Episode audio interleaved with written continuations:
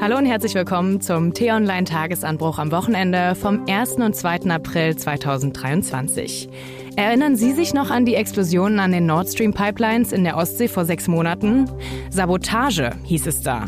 Riesige Mengen an Gas traten an die Meeresoberfläche. Aber wer hat den Sprengstoff gelegt? T-Online hat mit Recherchen dazu neue Erkenntnisse aufgedeckt. Das machte in dieser Woche sogar Schlagzeilen in amerikanischen Medien und auch die deutschen Regierungsparteien haben sich dazu geäußert. Doch warum dauern die Ermittlungen so lange? Und hat das einen Einfluss auf den weiteren Kriegsverlauf? Wird Putin dadurch geschwächt? Und mein Name ist Lisa Fritsch und um diese Fragen fachkompetent zu beantworten, begrüße ich zum einen T-Online-Chefredakteur Florian Harms. Schön, dass du wieder da bist. Vielen Dank, liebe Lisa, ich bin gerne hier. und unseren Experten in der T-Online-Redaktion für alles rund um Nord Stream 1 und 2 und der auch die aktuellen Recherchen maßgeblich geführt hat, unser Investigativredakteur Jonas Müller-Töwe. Hallo Lisa, hallo Florian, schön hier zu sein. Ja, bevor wir auf den Einfluss der Recherchen auf den aktuellen Kriegsverlauf in der Ukraine kommen, müssen wir auch erstmal erklären, was ihr, Jonas, neu aufgedeckt habt. Und wie gesagt, auch amerikanische und britische Medien haben über diese neuen Enthüllungen berichtet. Jonas, kannst du uns jetzt nochmal erklären, welche neuen Erkenntnisse ihr herausgefunden habt? Ja, gern. Wir haben ähm, die Schiffsbewegung von äh, russischen Schiffen nachvollzogen, die äh, in den Tagen vor den Explosionen Kaliningrad verlassen haben, wo der russische Flottenstützpunkt ist.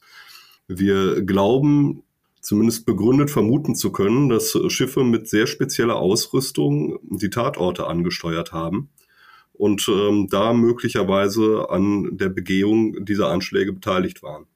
Was waren das genau für Schiffe? Ja, wir haben aus Sicherheitskreisen erfahren, dass äh, ein Konvoi äh, Kaliningrad verlassen haben soll und dann an anderer Stelle äh, sehr speziell auch die Namen der Schiffe erfahren. Das sind ähm, Schiffe, die zur U-Boot-Rettung eingesetzt werden, sind äh, auch Schiffe, die über Lastkräne verfügen.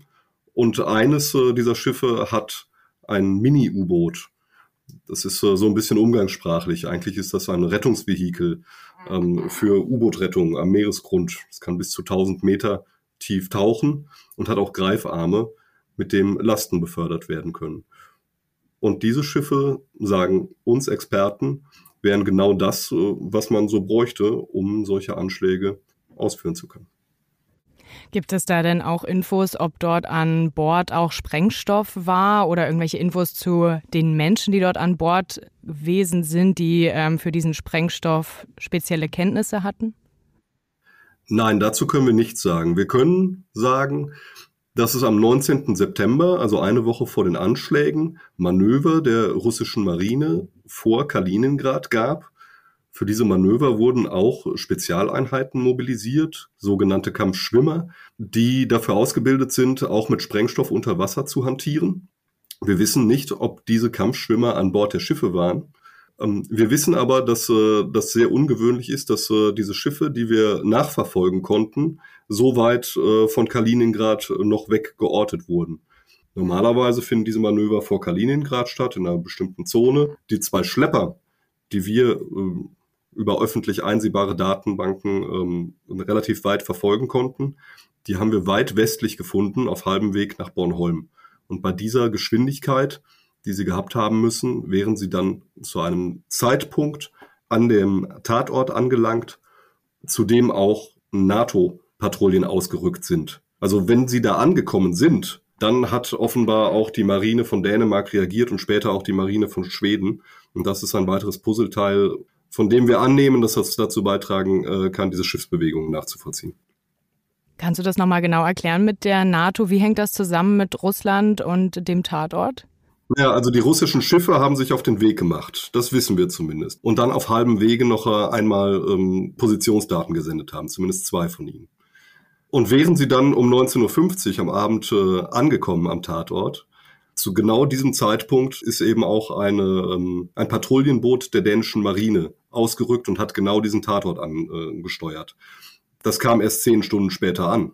Aber wir vermuten, dass eben genau zu diesem Zeitpunkt um 19.50 Uhr irgendjemand wahrgenommen hat, dass die äh, russischen Schiffe da vor Ort sind und daraufhin die dänische Marine reagiert hat. Und am nächsten Morgen kamen dann die Schweden hinzu, ebenfalls äh, mit, mit einem Militärschiff und auch äh, einem Überwachungsflugzeug. Und Jonas, kannst du noch mal ein bisschen mehr beschreiben, wie ihr bei der Recherche genau vorgegangen seid, damit wir uns das noch mal ein bisschen besser vorstellen können? Am Anfang der Recherche standen die Informationen aus Sicherheitskreisen, die wir erhalten haben. Und die mussten wir dann versuchen ähm, zu validieren oder äh, zu widerlegen. Wir hatten halt äh, sozusagen sehr genaue Kenntnisse davon, welche Schiffe da wann vor Ort gewesen sein sollen. Allerdings war es halt zunächst mal nur eine Behauptung. Und dann stellte sich uns die Frage, wie kriegen wir das raus, ob die tatsächlich da waren. Und hieß es noch aus anderer Quelle, also der Konvoi, der hat auf jeden Fall Kaliningrad verlassen.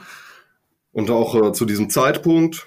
Und äh, ein Kollege aus Dänemark, ähm, der hat sich auf äh, Open Source Intelligence spezialisiert. Das heißt, der äh, wertet äh, sehr präzise alle öffentlichen Daten aus, die es so gibt. Es gibt Satellitenbilder, auf die prinzipiell jeder zugreifen kann. Es gibt ähm, Positionsdatenbanken von Schiffen, auf die jeder zugreifen kann. Denn Schiffe senden üblicherweise Positionsdaten, wenn sie sich äh, über die Meere bewegen. Militärische Schiffe weniger als andere, die schalten das äh, auch sehr gerne aus. Aber so hat man die Möglichkeit, äh, einiges nachzuvollziehen, was äh, vielleicht auf den ersten Blick nicht so gesehen wird. Und dann konnten wir halt feststellen, ah ja, zu dem Zeitpunkt, wo dieser Konvoi Kaliningrad verlassen haben soll, da verließen diese Schiffe den Hafen. Eben waren sie noch da, auf dem nächsten Satellitenbild waren sie nicht mehr da. Und so kann man Stück für Stück den Zeitraum eingrenzen. Und äh, dann stellt man fest, okay, zwei dieser Schiffe sind ungewöhnlich außerhalb der, des Manöverradius auf einmal auf halbem Weg nach Bornholm, viele Stunden später. Und würden die die Geschwindigkeit beibehalten, dann wären sie zu einem Zeitpunkt X genau am Tatort. Und zu diesem Zeitpunkt X, da wissen wir aus derselben Positionsdatenbank, dass die dänische Patrouille ausrückt und äh, auch Kurs auf den Tatort nimmt. Und so lassen sich die Puzzlestücke Stück für Stück zusammensetzen. Wir wissen natürlich auch noch ein bisschen was über die Manöver, über die technische Ausstattung der Schiffe. Das äh, geht zum Teil zurück auf Angaben des russischen Verteidigungsministeriums selbst. Und so trägt man das äh, Stück für Stück zusammen, bis sich ähm, ein Bild zusammenfügt. Hm. Ja, und die Recherche von euch gibt es natürlich auch nachzulesen auf t-online.de. Den Link dazu gibt es in den Shownotes dieser Folge. Und es gab ja jetzt aber in den letzten Monaten auch noch andere Theorien, dass es auch die ukrainische Seite oder die USA gewesen sein könnte. Wie glaubwürdig sind denn diese anderen Theorien im Gegensatz zu unseren Rechercheerkenntnissen? Da muss man unterscheiden. Die eine Theorie, die ja maßgeblich auf den ähm, Journalisten Seymour Hirsch zurückgeht, der ähm, über viele Jahre große Investigativgeschichten in den USA gemacht hat, aber zuletzt auch häufig daneben lag, muss man sagen. Diese Theorie besagt, dass die USA Drahtzieher dieser Anschläge seien und äh, die wird eigentlich in Fachkreisen nicht weiter ernst genommen, das muss man so sagen. Also sie ist sowohl methodisch schwierig, weil er sich nur auf eine Quelle beruft. Das äh, macht man im Journalismus nicht. Man nimmt immer eine zweite Quelle hinzu oder versucht es durch Dokumente und so weiter zu erhärten, das, was man erzählt bekommt. Hier ist es ja auch eine anonyme Quelle. Und dann haben sich in dem Bericht, den er sehr detailtief aufgeschrieben hat, mit, mit enormem Wissen über diese ganze angebliche Geheimoperation, ähm, und da haben sich sehr viele Widersprüche ergeben. Man kann ja vieles nicht nachprüfen, aber das, was man nachprüfen kann, das stimmt in dem Bericht von Seymour Hirsch oft nicht. Und das ist äh, natürlich ein Problem für so eine Geschichte. Also eigentlich können wir diese Version ad acta legen, was natürlich nichts darüber aussagt, ob es nicht vielleicht auch die USA gewesen sein könnten. Das wissen wir nicht. Über mögliche Motive und so weiter. Das äh, ist immer schwer zu spekulieren. Aber diese Version von Hirsch, die stimmt vermutlich so nicht. Dann gibt's die zweite Version, ähm, die wohl vom Generalbundesanwalt verfolgt wird, also von den deutschen Ermittlern. Die besagt, dass eine Segelyacht gemietet wurde ähm, von sechs Personen heißt es, die seien von Rostock aufgebrochen, hätten dann so ein, zwei Häfen, kleinere Häfen in der Ostsee angelaufen und dann wären sie zu den Tatorten gefahren und hätten da womöglich diese Sprengsätze angebracht mit Tauchern. Also die Yacht ist bekannt, die wurde auch durchsucht von den Ermittlern, da haben sie wohl Sprengstoffspuren gefunden. Und dass es diese Yacht gibt und dass diese Spuren gefunden wurden, dass die durchsucht wurde, das ist alles unstrittig. Das kann man so sagen. Allerdings in der Bewertung dieser Spurenlage, da gehen die Meinungen auseinander. Und viele Experten sagen, dass mit äh, dieser Yacht, mit äh, dieser Ausrüstung, mit diesem Personal eigentlich nicht möglich ist, solche Anschläge zu vollführen. Man muss ja auch ähm, bedenken, dass ähm, nicht nur Nord Stream 1 gesprengt wurde, sondern auch Nord Stream 2. Die Tatorte liegen, glaube ich, 60 Kilometer oder so auseinander. Das bedeutet, man fährt da mit einer Segelyacht äh, an der Küste von Bornholm entlang, äh, mehrere Tauchgänge, und da ist noch gar nicht darüber gesprochen, wo man denn diesen vielen, vielen militärischen Sprengstoff herbekommt, der im zweistelligen Millionenbereich kostet. Der dann noch auf einer Segelyacht ja, dahin gebracht ja. worden sein soll. Ja. Es, wird, es wird gemunkelt, da wären pro-ukrainische Gruppen äh, mit äh, ominösen Hintermännern äh, zugange. Das hätte alles nichts mit dem Staat zu tun. Also wir wissen sehr wenig über diese Spurenlage. Also dass es die gibt, ist äh, unstrittig, aber wie die zu bewerten ist, es wäre halt auch denkbar, dass das eine Operation unter falscher Flagge ist, dass da bewusst falsche Spuren gelegt werden, um die Hintermänner und Täter zu verschleiern.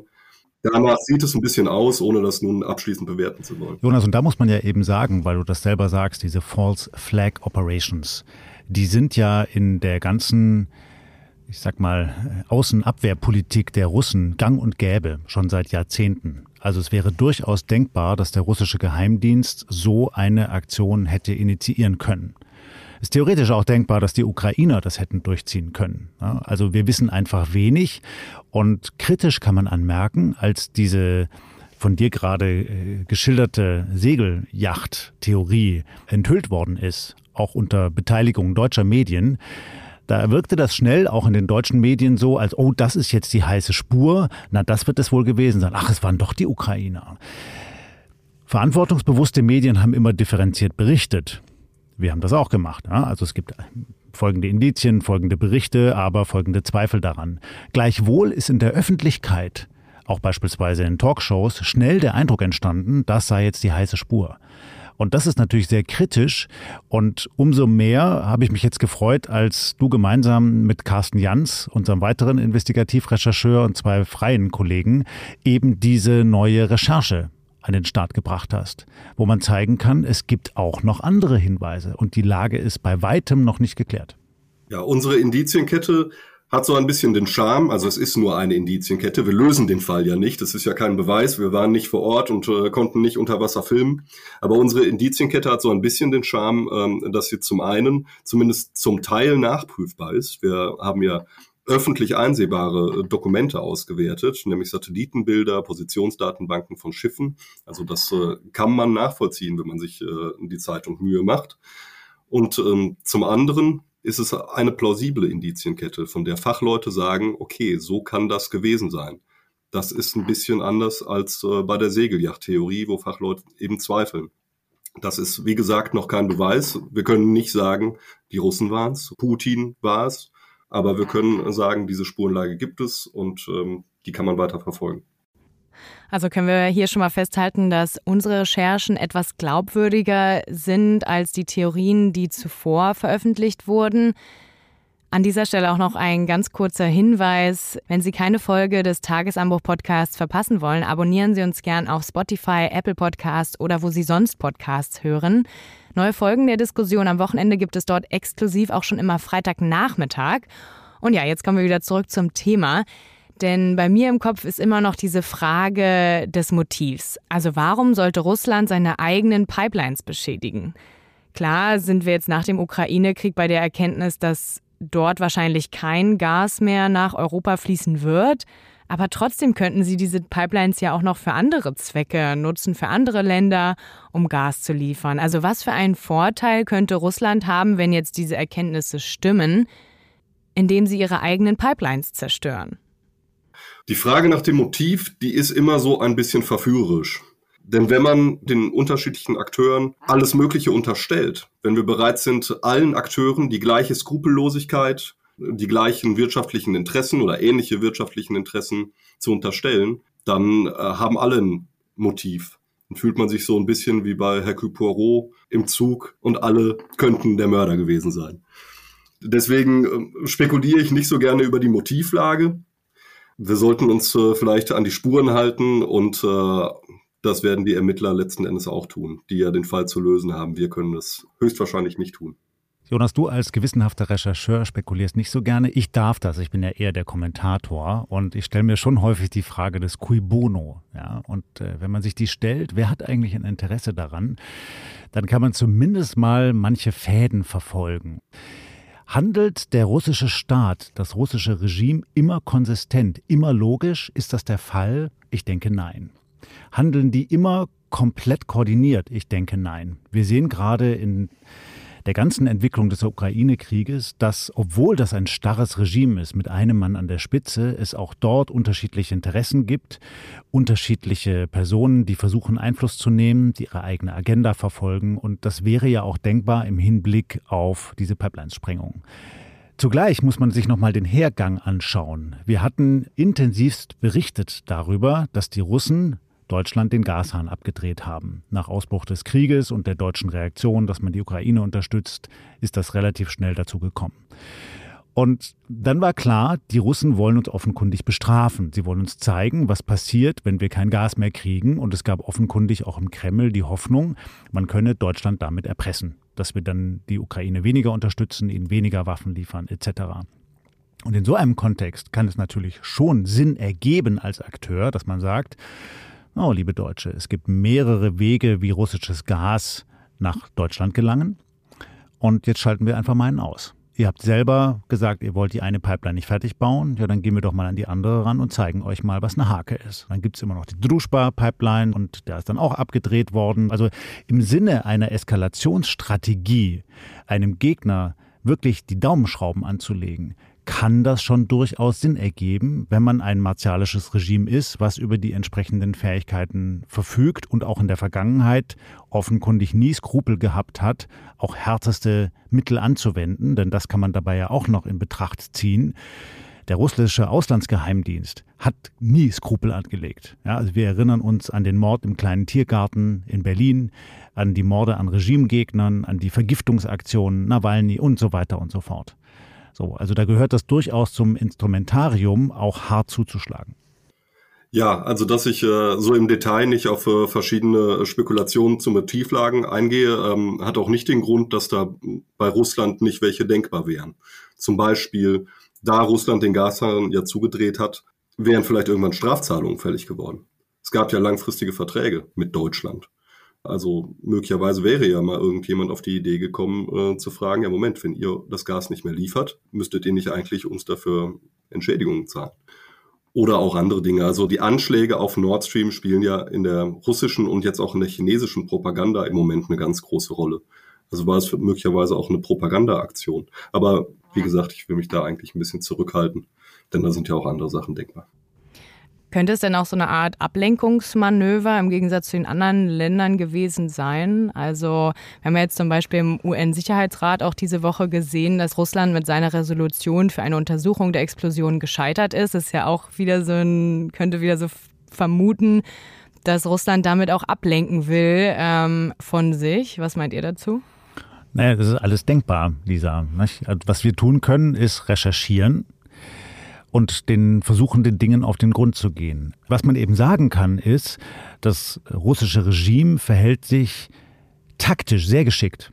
Und da würde das passen, was du gerade sagst, ne? dass man auch ähm, verdeckte Operationen ausführt, dass man die dann kombiniert mit Druck im UNO-Sicherheitsrat, mit diplomatischem Druck, mit einer Propagandaoffensive, mit der Infiltration sozialer Medien. Denn wenn man sich das mal ansieht, Jonas, du hast gerade angesprochen, wie Russen und Chinesen diesen, diese Sprengung jetzt instrumentalisieren, das geht ja bis da hinein, dass die Facebook-Anzeigen schalten und gezielt bestimmten Menschen auch in Deutschland ausspielen. Und so kommen auch häufig diese absurden Verschwörungstheorien dann zustande. Die werden gezielt gefüttert. Ja, also auch Menschen in Deutschland kriegen dann in ihren sozialen Medien Lügen aufgetischt, Gerüchte aufgetischt, häufig auch eine Melange aufgetischt aus ein paar Fakten und ein paar Lügen. Das dann wirkt dann nicht ganz so dreist wie eine Lüge und das verbreitet sich dann massenhaft. Ja, und das sind dann häufig jene Leute, die sagen, ja, ihr Medien, ihr berichtet ja gar nicht aufrichtig, ich habe da doch auf Facebook gelesen und so weiter. Aber hat das denn eine andere Auswirkung für Russland jetzt in Bezug auf die aktuelle Kriegslage? Also könnten diese Erkenntnisse, die jetzt nach Russland führen, Putin irgendwie schwächen? Nein, ich glaube, das ist nicht das, was ihn jetzt schwächt. Was ihn schwächt, ist, dass er in der Ukraine nicht vorankommt mit seinen Truppen. Und das haben wir jetzt ja in den vergangenen Wochen gesehen, dass es beginnt zu rumoren in Russland. Also die Kritik nimmt zu. Die ist noch nicht wirklich offen. Also es gibt keine Demonstrationen wie zu Beginn des Krieges, aber es gibt auf Telegram insbesondere, äh, was ein wichtiger Social-Media-Kanal ist in Russland, gibt es eindeutige Kritik. Es gibt harsche Kritik von Militärbloggern. Es gibt die Berichte von russischen Soldaten, die über die Missstände an der Front klagen und vieles mehr. Und was wir eben auch beobachten, ist, dass sich Putin offenbar immer stärker abschottet, ähm, immer weniger öffentliche Termine wahrnimmt und äh, ja, eigentlich wie so ein entrückter Herrscher wirkt, der kaum mehr erreichbar ist und auch ähm, ja, für Kritik eigentlich gar keinen Atem mehr hat. Und jetzt diese Woche wurden ja auch neue ähm, Waffenhilfen beschlossen von der Bundesregierung, weitere 12 Milliarden Euro. Und auch die versprochenen Leopard 2 Kampfpanzer sind endlich in der Ukraine angekommen. Und die ukrainische Armee plant ja auch eine Frühjahrsoffensive. Schwächt das denn Putin? Ja, schwierig zu sagen, Lisa. Also ja, natürlich alles, was den Ukrainern hilft, schwächt Putin per se erstmal, weil es ihn ja daran hindert, schnell seine Ziele durchzusetzen. Das eigentliche große Ziel, die Ukraine komplett zu unterwerfen, die Regierung zu unternehmen, wird vielleicht so schon gar nicht mehr verfolgt. Vielleicht ist es eher so, dass der Kreml jetzt versucht, die annektierten Gebiete im Süden und Osten der Ukraine jetzt komplett zu erobern und sich damit zufrieden zu geben, könnte man vermuten. Aber selbst das ist ja jetzt gefährdet, weil diese vielbeschworene russische Offensive offenkundig nicht so vorangekommen ist wie geplant, weil die sich festgebissen haben an Städten wie Bachmut und zugleich wird jetzt berichtet, dass die Ukrainer systematisch eine Gegenoffensive vorbereiten, wo sie eben versuchen, im Süden vorzustoßen und die russische Front zu trennen. Und dabei können natürlich westliche Waffen wie beispielsweise der Leopard 2 Kampfpanzer helfen. Der ist einem russischen Panzer weit überlegen.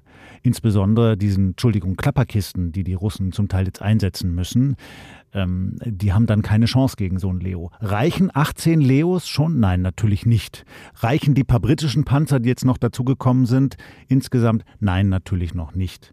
Das heißt, wenn der Westen weiterhin ein großes Interesse daran hat, dass die Ukraine den Krieg nicht nur nicht verliert, sondern vielleicht auch einigermaßen stabil aus einem solchen Krieg hervorgeht, dann braucht es weitere Waffenhilfe. Ja, wenn wir jetzt nochmal zurück auf die Recherchen zu den Explosionen an Nord Stream 1 und 2 zurückkommen. Diese Woche haben sich ja auch die Regierungsparteien, die Grüne und die SPD, dazu geäußert. Man solle vorsichtig sein mit voreiligen Schlüssen, sagen sie, da ja die internationalen Ermittlungen noch nicht abgeschlossen sind. Jonas, kannst du noch mal erklären, warum das so lange dauert und jetzt auch im Ausblick auf die Zukunft, wie lange es denn noch dauern könnte? Ja, also eigentlich dauert das überhaupt nicht unüblich lange. Also im Gegenteil, wenn wir jetzt schon Ermittlungsergebnisse vorliegen hätten, dann wäre das sehr überraschend, würde ich meinen. Denn das ist gerade ein halbes Jahr her und äh, das sind offenbar äh, sehr schwierige Tatvorgänge, sehr komplexe Tatvorgänge am Grund der Ostsee. Und ein halbes Jahr ist auch für andere strafrechtliche Ermittlungen noch nicht besonders viel. Und dass über strafrechtliche Ermittlungen während sie laufen, nicht öffentlich kommuniziert wird, ist überhaupt nichts Ungewöhnliches, sondern die Regel. Also wenn jetzt gesagt wird, die Regierung verheimlicht uns etwas, äh, wir erfahren nichts ähm, über die Hintergründe, dann ist das zwar unbefriedigend, aber entbehrt eigentlich einer faktischen, rationalen Grundlage. Das kann man nicht erwarten, über laufende Ermittlungen eins zu eins immer informiert zu werden. Auch die Presseberichterstattung, die wir da über die Segelyacht gesehen haben, das war ja keine, zumindest nicht offizielle ähm, Kommunikation der Ermittlungsbehörden, sondern äh, ging auf anonyme Quellen auch zurück, in den Ermittlungsbehörden oder anderen beteiligten Stellen. Und wer ist eigentlich an den Ermittlungen maßgeblich beteiligt? Ja, es gibt mehrere beteiligte ähm, Ermittlungsstellen. In Deutschland ist das der Generalbundesanwalt, der wegen der Reichweite der Tat, der schwerwiegenden Tat, äh, die Ermittlungen hier führt, zusammen mit dem Bundeskriminalamt. Aber auch in ähm, Dänemark und Schweden wird ermittelt. Also drei europäische Staaten ermitteln zu diesen Anschlägen. Und in Russland wird angeblich auch ermittelt, aber. Äh ja, und da muss man natürlich ganz klar sagen, das ist eine ganz andere Nummer in Russland. Und das Positive bei uns ist ja, dass wir einen Rechtsstaat haben mit einer Gewaltenteilung. Und die Justiz ist in ihren Ermittlungen erstmal unabhängig. Die können im Zweifelsfall jeden Stein umdrehen oder in dem Fall dann eben jeden äh, Quadratmeter Meeresboden untersuchen, wenn sie das für nötig erachten. Und der tatsächlich hier und da kolportierte Vorwurf, die Bundesregierung wolle was verheimlichen, stecke unter einer Decke mit den Amerikanern oder so, ist schlichtweg Kokolores. Man kann ja auch in Hintergrundgesprächen hier im politischen Berlin sehr kritische Fragen stellen und kann auch Mitgliedern der Bundesregierung oder aus dem Umfeld der Bundesregierung auf den Zahn fühlen. Und wenn man das tut, ich habe das gemacht in den vergangenen Wochen, dann bekommt man den Eindruck, dass dies halt auch schlicht nicht wissen dass die darauf vertrauen, dass es eine unabhängige Ermittlung und Untersuchung gibt, dass die sich natürlich Gedanken machen und dass die natürlich auch im Kontakt mit den Geheimdiensten stehen, also beispielsweise dem Bundesnachrichtendienst, aber dass die nicht vorschnelle Schlüsse machen. So und das unterscheidet dann, glaube ich, auch so ein System wie bei uns von einem ähm, diktatorischen Regime wie in Russland. Und ähm, ja, also weil du es gerade ansprachst, Jonas, ich habe durchaus auch in, im Umfeld der Bundesregierung gehört, dass es da auch für möglich gehalten wird, dass es die Russen gewesen sein könnten, ohne dass man sagt, sie waren es, ne, weil man die Ermittlungen erstmal abwarten will. Aber insofern ist der Hinweis seitens der Regierung, man solle nach unserer Recherche jetzt erstmal abwarten, vielleicht auch ein bisschen anders zu gewichten. Ja? Also die haben das schon sehr aufmerksam gesehen. Ja, aber ich finde, unsere Recherche hat auf jeden Fall einiges aufgedeckt. Es wird einiges aufgedeckt und es wird sehr ernst genommen, Absolut. auch in der Bundesregierung. Und es wird für möglich erachtet, dass es hier einen stichhaltigen Grund geben könnte. Ja. Genau. Und alle Hörer, die jetzt diese Folge bis zum Schluss gehört haben mit deinen interessanten ähm, Insider-Informationen, ähm, würde ich auch bitten, die weiter zu verbreiten, denn es sind auf jeden Fall sehr interessante ja, Informationen, die ihr hier preisgegeben habt und das auch nochmal Schritt für Schritt erklärt zu haben. Ich hoffe, dass Ihnen, liebe Hörerinnen und Hörer, diese Folge gefallen hat und ich danke euch, lieber Florian, lieber Jonas. Und wenn Sie keine Folge des Tagesanbruch-Podcasts verpassen wollen, dann abonnieren Sie uns. Zum Beispiel bei Spotify geht das über den Button Folgen und die Glocke. Dort können Sie uns auch eine Bewertung für unseren Podcast abgeben. Bei weiteren Anmerkungen oder Feedback können Sie uns auch gern schreiben und zwar an podcasts.t-online.de, Podcasts mit Mehrzahl S. Und wenn Sie Ihren Alltag noch nachhaltiger gestalten wollen, jetzt mal ein ganz anderes Thema, oder sich jetzt vor Ostern die Frage stellen, wie viele Eier zu konsumieren überhaupt umweltbewusst ist, hören Sie gerne auch in unseren neuen Podcast Grünes Licht rein. Den finden Sie auch auf Spotify und Co. oder auf t-online.de-podcasts. Und damit bedanke ich mich fürs Zuhören und sage Tschüss. Tschüss Lisa, tschüss Florian, hat mich sehr gefreut. Tschüss und bleiben Sie uns gewogen.